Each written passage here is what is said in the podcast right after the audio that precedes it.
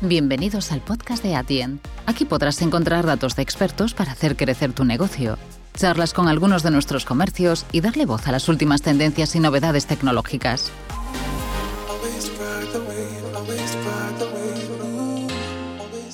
Soy Laura Cortés, Head of Marketing en Atien para España y Portugal, y quiero ayudarte a hacer crecer tu negocio.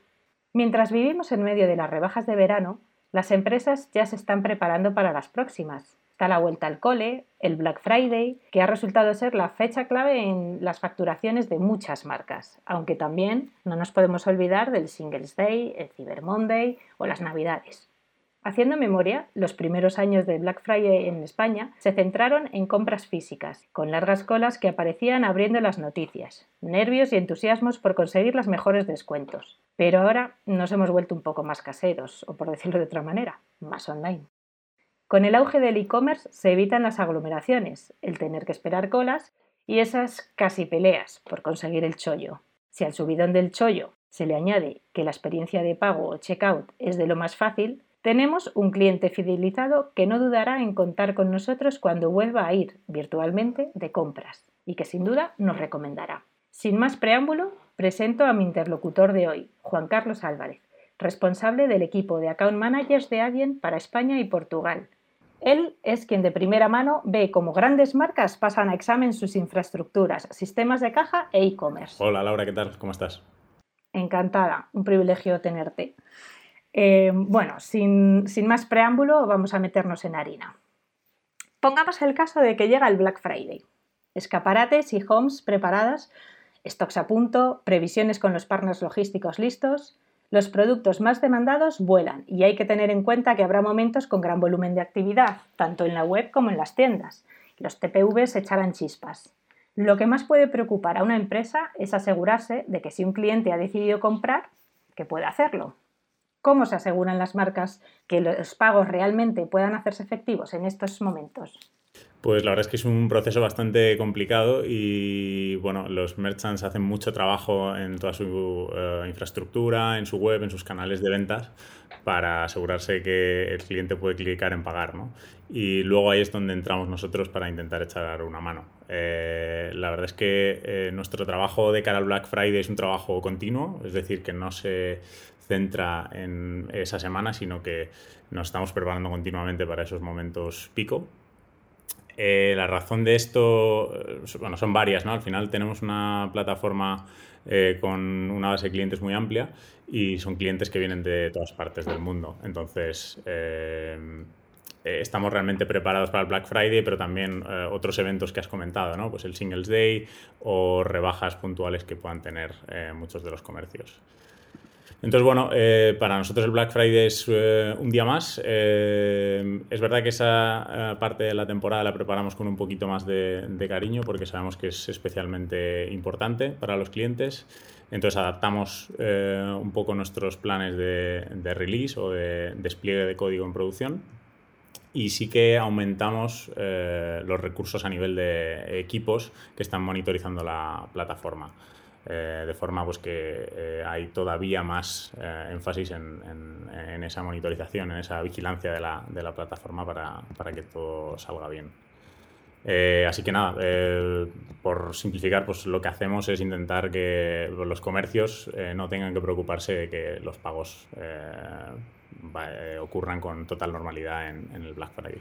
Estamos hablando siempre de e-commerce y de punto de venta, ¿no? Efectivamente, sí. Tienda física y online. Exactamente, tanto en e-commerce como en eh, punto de venta físico, nuestra plataforma es la misma. Entonces eh, tenemos que estar eh, monitorizando esos, esas ventas y sí que vemos pues, un incremento en esos días, ¿no? dependiendo de la, de, la, industria, dependiendo de, de la zona geográfica. y al final para nosotros es, el, es lo mismo, ¿no? un pago tanto en tienda como en e-commerce. ¿Y qué pasa, por ejemplo? Porque esta es la pregunta que muchas veces eh, viene a la cabeza, ¿no? ¿Te acuerdas de algo cuando te falla? Eh, ¿Qué pasa cuando de repente eh, pues, estás en el e-commerce y vas a pagar y no puedes? O en la tienda y el datáfono mm, dice que no. ¿Qué es, qué es lo que hace Adyen para, para ayudar a que esto pase o no pase o cómo lo evita? Bueno, lo que decía, ¿no? Este proceso continuo que hacemos durante eh, todo el año nos permite tener una plataforma escalable para eh, gestionar eh, picos de, venta. Entonces, para nosotros el que haya un, aumento del tráfico no nos supone un problema porque es, es, nuestro, es nuestro día a día. Eh, entonces, de cara al consumidor, pues el, proceso es totalmente simple y, bueno, eh, por nuestro lado lo que podemos eh, hacer es monitorizar porque hay veces que sí que detectamos que puede haber algún fallo, o bien porque ha fallado el comercio, o bueno, porque hay algún banco emisor que está teniendo algún problema, o bueno, siempre pueden fallar cosas pero desde nuestro lado pues eh, intentamos tener todos los ojos eh, posibles y como ya digo, llevar hechos los, los, deberes durante todo el año para que eh, el Black Friday sea un éxito para nuestros clientes. O sea que somos una especie de empollones y de chivatos, por decirlo así, de, de alguna manera. Avisamos Vale, por, tenerlo claro. Avisamos a las marcas ¿no? de que si se está cometiendo algún tipo de error o de funcionamiento anormal o de eh, comportamiento, pues bueno, de algún tipo fuera de, fuera de lo habitual en, estos periodos. La plataforma sigue siendo estable, pero si está ocurriendo algo, nosotros sí que, eh, pues con esta monitorización que comentas, damos ese, aviso a las, a las marcas, ¿no? Para que puedan estar un poco más al tanto y, tomar acción. Sí, es así. Yo por la experiencia de los últimos años, que ya llevo seis en Adyen, eh, todos los Black Friday han, han, sido un, éxito y no hemos tenido eh, ningún problema en la plataforma. Eh, como digo, alguna vez pues se puede ver que por algún proceso falla algo y, estamos ahí. al tanto, pero ya te digo que siempre ha, ha sido, han sido días buenos para nuestros clientes. Y tú que has estado ahí al pie del cañón y, como dices, llevas ya muchos años, cuéntanos alguna experiencia, algún, yo que sé, posible situación que, hayas vivido ¿no? con, con, alguna de las marcas que pueda enseñar a los demás o que pueda ayudar a los demás a no cometer ese mismo error si nos puedes dar algún tip, algún consejo, si fuéramos eh, marca, de, oye, pues prepárate o revisa por hacer un guiño. Obviamente ha pasado, siempre pasan muchas cosas, ¿no? Desde algún, alguna vez que hemos avisado, que el cliente nos ha avisado eh, diciendo que, tenía mucho más tráfico del que esperaba, alguna página web de algún cliente que no, ha podido aguantar o algún eh, algún eh, banco emisor o, plataforma tercera que no ha podido eh, soportar la, carga. Al final son momentos de mucho, eh, de mucho estrés y, todo esto lleva una preparación de, de mucho tiempo. Yo creo que los clientes lo saben y están muy preparados para, para estas ocasiones. Pero bueno, siempre el intentar prevenir un poco más no, está de más. Y dentro de esa prevención, ¿algún ejemplo concreto que nos puedas dar en cuanto, bueno, nosotros como plataforma de pagos, que podamos ofrecer pues eso a las marcas en cuanto a la estabilidad de plataforma, cómo asegurar que eso pueda pasar eh, mirando los pagos, mirando algún ratio en, en particular, eh, algún tipo de, de pista o indicador que pueda inducir a, o por lo menos eh, dar la pista a la marca de ahora debes tomar acción y debes, no sé, eh, aumentar la capacidad, etc. ¿Existe algún tipo de eh, toma de acción que podamos recomendar? Bueno, casi todas estas pruebas son más por el lado del, cliente, ¿no? Eh, nosotros eh, damos toda la información a nivel de transacción al, cliente y ellos pueden optimizar sus monitores. Aparte de eso está todo lo que hemos comentado antes que nosotros podemos darles. Eh, por poner algún ejemplo, pues hay mm, las marcas más grandes de cara a estas pruebas eh, algunas tienen la capacidad de, hacer test eh, en, live ¿no? de, nuestra, de, un tráfico similar al que puedan esperar eh, de cara al Black Friday. ¿no? Entonces esto no está al alcance de todos los clientes, pero los que lo pueden hacer pues hacen este tipo de, pruebas en... Sí, se puede adaptar de todas maneras también a tu tamaño ese test. O sea que puede ser también otra manera, ¿no? Digamos, de prepararte.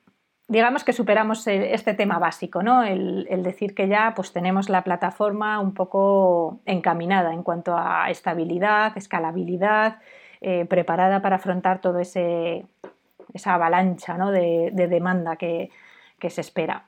Tener la plataforma adecuada a las necesidades sería el siguiente paso, ¿no? a ofrecer ese checkout más soft, eh, digamos un, checkout que realmente eh, ese proceso o ese paso del pago sea algo mm, residual respecto a la experiencia total de compra del cliente. ¿Qué, significa realmente adaptar y, y customizar el checkout para una marca? ¿Qué ventajas o qué beneficios eh, puede aportarles a, las marcas?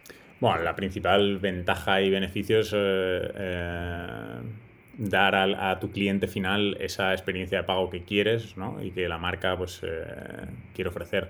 y al final se traduce en, en, un cliente más contento y en un cliente que convierte más.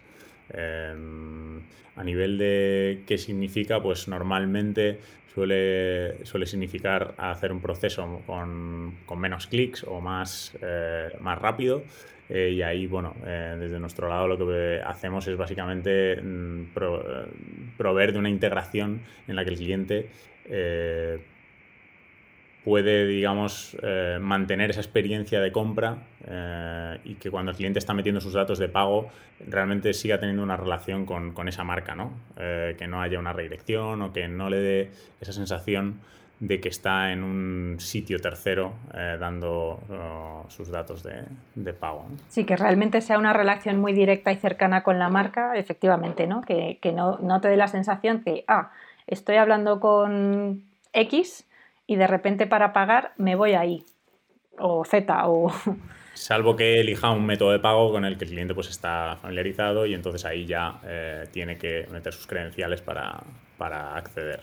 Pero en general, eh, cuando hablamos de experiencia de compra uh, seamless, es una experiencia de compra fácil donde a lo mejor el cliente ya ha podido almacenar sus datos de pago de alguna manera y el proceso de compra es muy sencillo. Me alegro porque has, comentado el, tema de los métodos de pago. ¿no? Yo entiendo que una vez superada esa personalización, eh, pues bueno, aparte de que hablamos de los, eh, estos periodos pico ¿no? de volumen, también eh, hablamos de un crecimiento del negocio. Entonces, muchas veces, aparte de, estos periodos, está el seguir creciendo y, traspasar fronteras, ¿no? abrir nuevos mercados, conocer o investigar nuevos clientes y para ello pues, bueno, necesitamos también pues, adaptarnos a ese mercado lo que significa en muchos casos ofrecer el método de pago adaptado a ese mercado.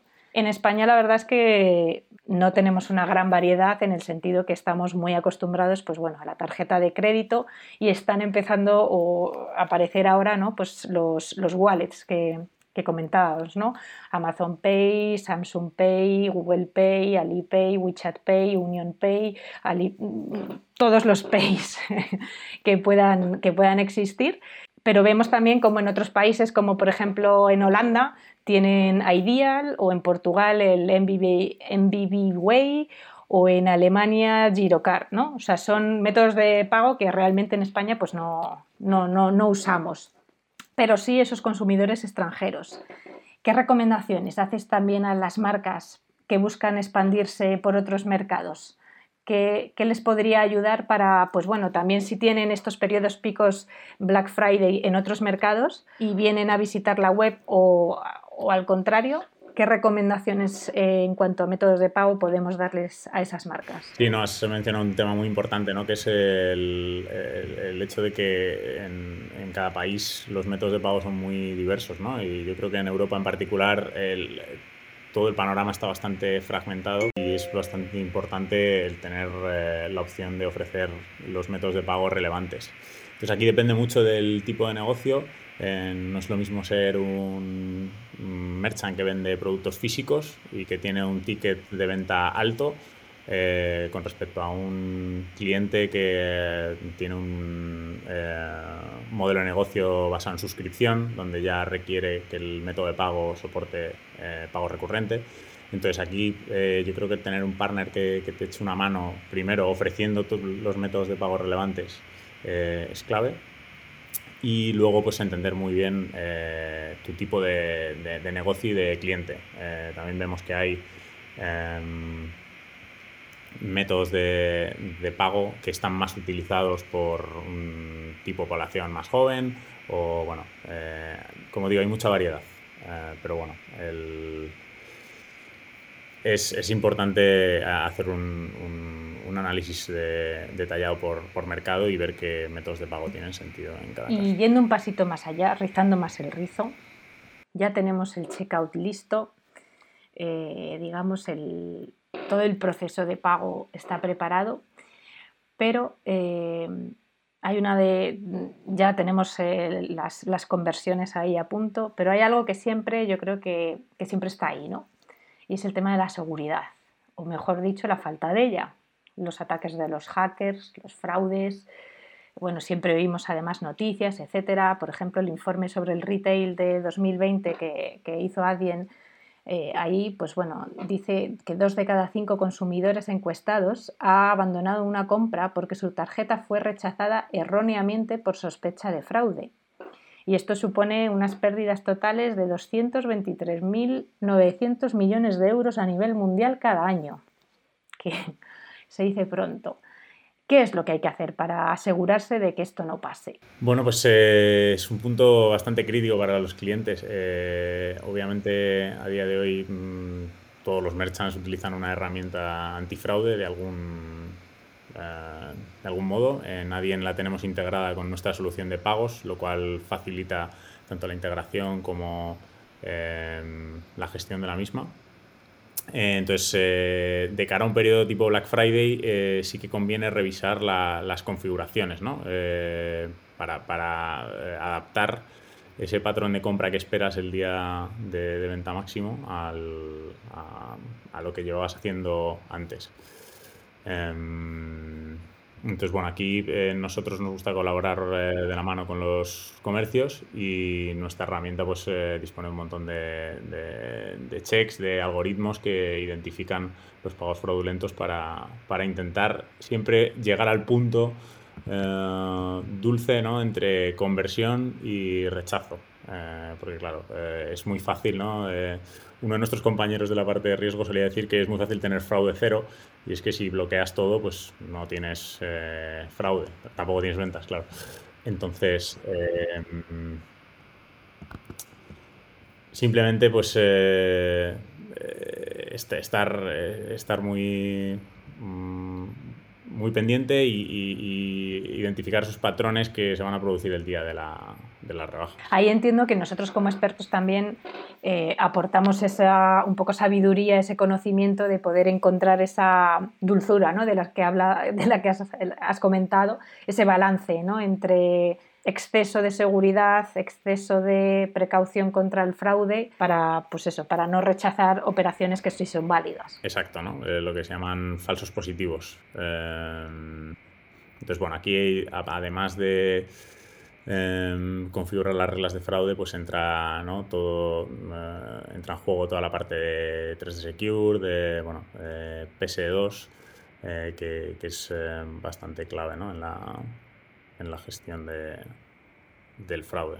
Y ya un último apunte, porque ahora hablando de seguridad y sobre todo sobre e-commerce, eh, conocemos todos o hemos oído hablar en algún momento ¿no? sobre PSD2. A estas alturas no sé si es eh, posible alguna cifra o algún hecho curioso que nos puedas comentar. Eh, no, no quiero que nos expliques qué es PSD2 porque bueno, acerca de fraude, seguridad, pues ya haremos unos podcasts más detallados y, y, bueno, pues con algo más de información en profundidad es verdad que va a ser casi el primer año ¿no? que, está PSD2 y, Black Friday y además se espera y se vaticina que va a ser un Black Friday completamente fuera de lo común, mm, más allá de los que han sido en, ediciones anteriores.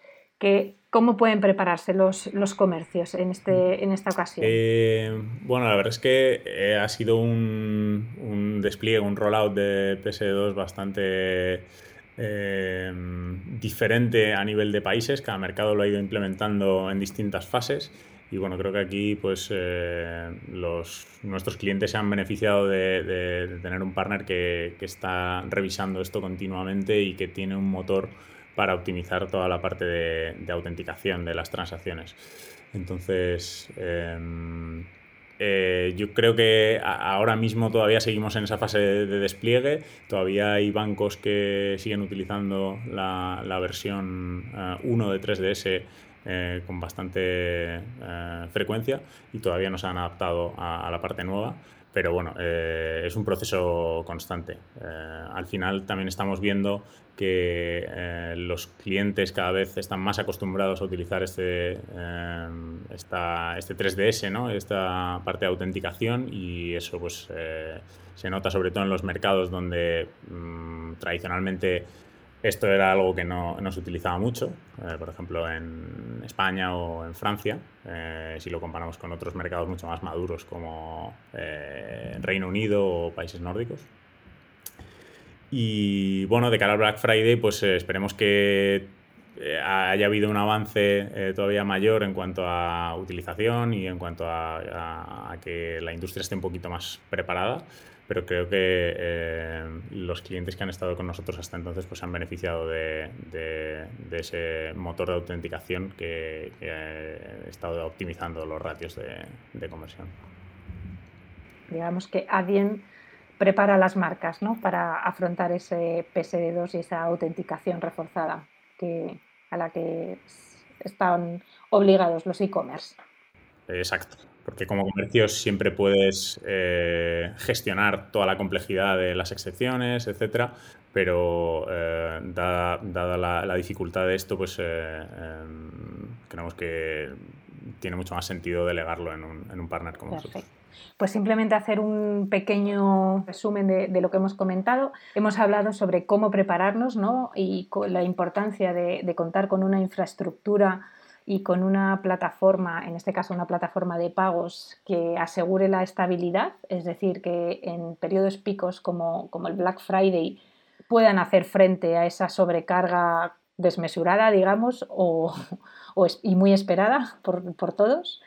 La importancia de personalizar el proceso de compra, desde pues bueno, evitar las redirecciones ¿no? del checkout a, a páginas eh, terceras o, o sacarle, digamos, de, la web donde estás comprando, la importancia de los métodos de pago, tanto si vas a, expandirte a nuevos mercados como incluso en periodos pico, pues eh, la importancia de ofrecer diferentes opciones que, a las que el cliente pues, bueno, está acostumbrado o, estas nuevas opciones que van saliendo como los e-wallets. Y, en último término, pues hablando un poco sobre la seguridad, tanto PSD2, la importancia que tiene este año, especialmente por ser el primero, y, la importancia de contar con un partner que realmente, o una plataforma de pagos que realmente eh, te, aseguro, te asegure que no van a disminuir, digamos, eh, tu ratio de conversión por esta nueva autenticación.